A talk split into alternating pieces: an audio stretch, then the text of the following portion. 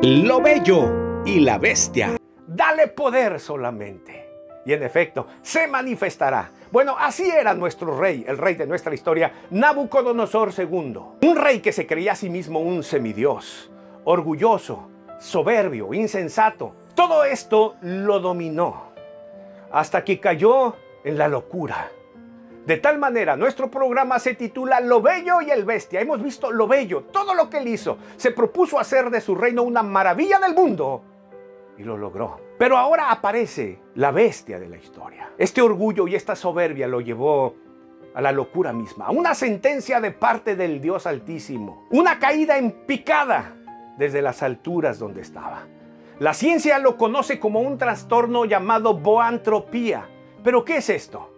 Un hombre que se convierte en bestia de la noche a la mañana. Continuará. Así